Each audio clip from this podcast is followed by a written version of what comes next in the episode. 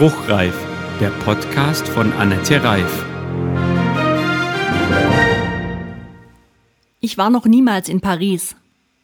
Ja, so wollte ich diesen Podcast starten. Mit einem Spruch, der einen Ohrwurm zur Folge hat. Mit etwas Leichtem eben. Bevor ich dann über die Klimakatastrophe und das Pariser Klimaabkommen sprechen wollte. Aber ich habe diesen Podcast halt auch am Montag, 12.07. vorbereitet. Also einige Tage bevor aufgrund von Starkniederschlägen viele Menschen in NRW und Rheinland-Pfalz ums Leben gekommen sind. Die letzten Tage haben mir wirklich schwer zu schaffen gemacht. Mehrfach habe ich diese Woche Tränen in den Augen gehabt. Einfach nur durchs Anschauen der Bilder aus dem Katastrophengebiet. Nein, ich bin nicht persönlich betroffen. Ich kenne noch nicht einmal jemanden, der persönlich betroffen ist. Trotzdem haben mich die Bilder und Berichte getroffen. Ich bin wütrig, wütend und traurig und geschockt. Die Idee für diesen Podcast hatte ich, wie gesagt, anfangs letzter Woche. Ich hatte bei einer Veranstaltung über die Ursachen und die Folgen des Klimawandels geredet und eine Frau sagte zu mir, aber wenn das wirklich wahr ist, warum hören und lesen wir dann so wenig darüber? Die letzten Tage waren die Medien jetzt voll von Infos zum menschengemachten Klimawandel. Ich möchte darum gar nicht detailliert darauf eingehen. Auf meiner Homepage findet ihr aber einige Links zu diesem Thema. Ich möchte mich heute vielmehr auf Möglichkeiten konzentrieren, mit denen der Klimawandel noch gebremst werden kann. Denn im Gespräch mit Wählerinnen kommt hier immer wieder die Frage auf, aber was soll Deutschland ausrichten? Ich habe gute Neuigkeiten und um die soll es heute gehen. Deutschland steht in dieser Problematik nämlich nicht alleine da. Und hier kommt Paris ins Spiel. Das Pariser Klimaabkommen wurde am 12. Dezember 2015 von 195 Staaten und der EU unterzeichnet.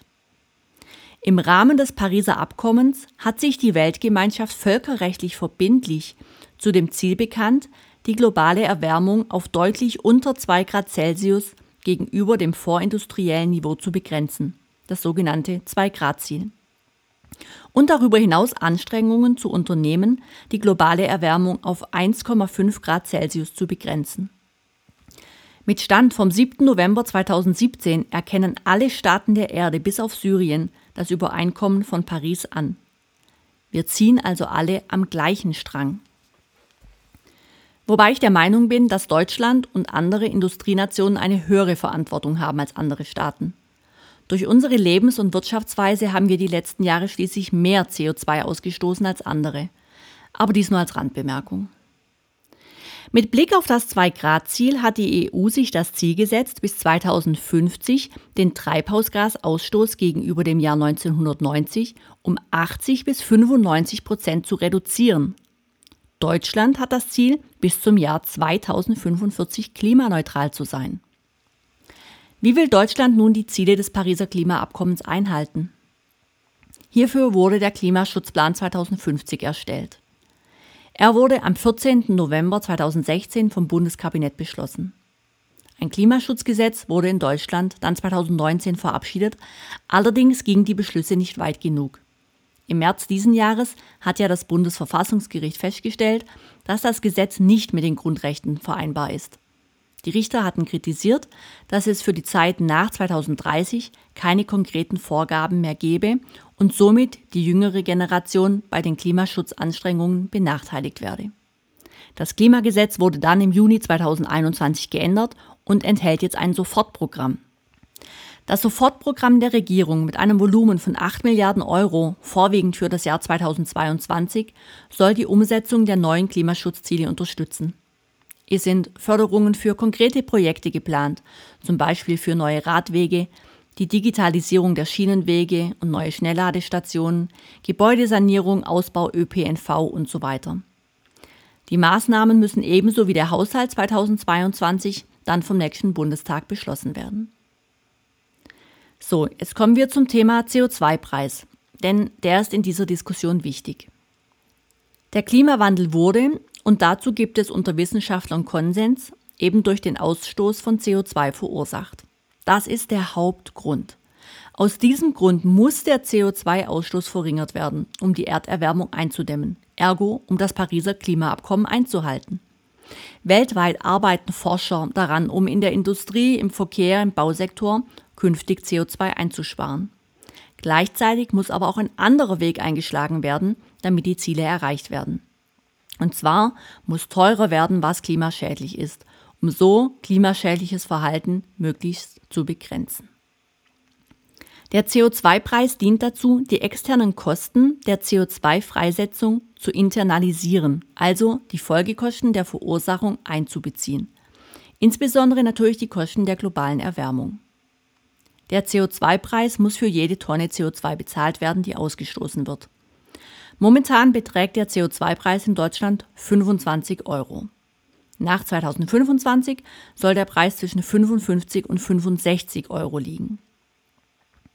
In einer schon 2018 veröffentlichten Kostenschätzung geht das Umweltbundesamt aber von Schäden von rund 180 Euro pro Tonne Kohlendioxid aus.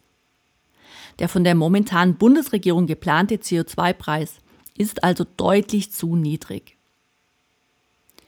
Ob und wie Deutschland nun das Pariser Klimaabkommen einhalten wird, wird unter anderem am 26.09. an der Wahlurne entschieden. Das Wahlprogramm von CDU und CSU ist hier sehr vage. Die Parteien bekennen sich zum Abkommen von Paris und zum deutschen Klimaziel, die Emissionen bis 2045 auf Null zu bringen. Doch von konkreten Maßnahmen fehlt jede Spur. Kein Preispfad für einen sozialverträglichen CO2-Preis, kein schnellerer Kohleausstieg, kein Tempolimit auf der Autobahn und auch kein Enddatum für Verbrenner. Die Union benennt auch keine Ausbauziele für erneuerbare Energien. Stattdessen blockiert sie in der Praxis den vernünftigen Ausbau. Laschets Regierung in Nordrhein-Westfalen steht fest an der Seite der Kohleindustrie. Laschet betont gerne, dass er den Kohlekompromiss mitverhandelt hat, allerdings vor allem im Interesse der Konzerne. Die Energieagentur NRW hat er dicht gemacht. Sie beriet die Landesregierung jahrzehntelang unabhängig zum Thema erneuerbare Energien.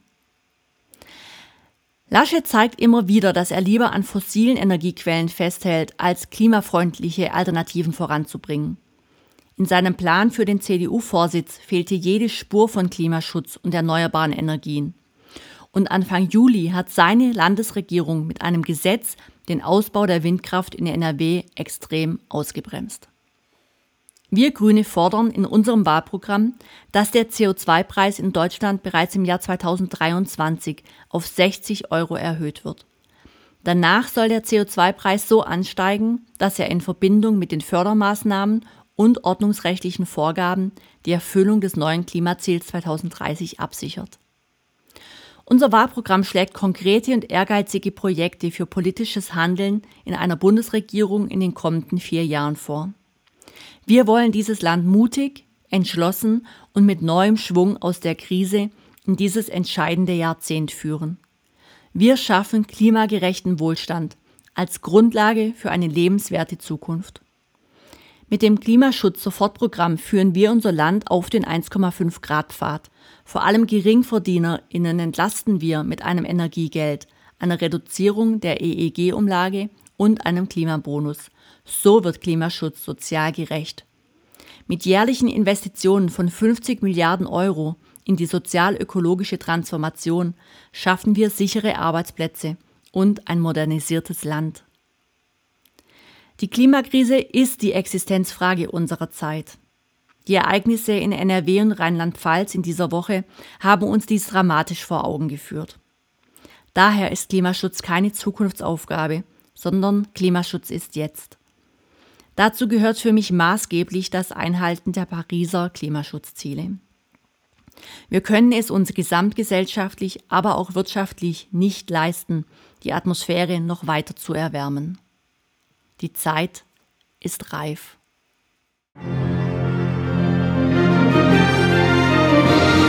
Das war Spruchreif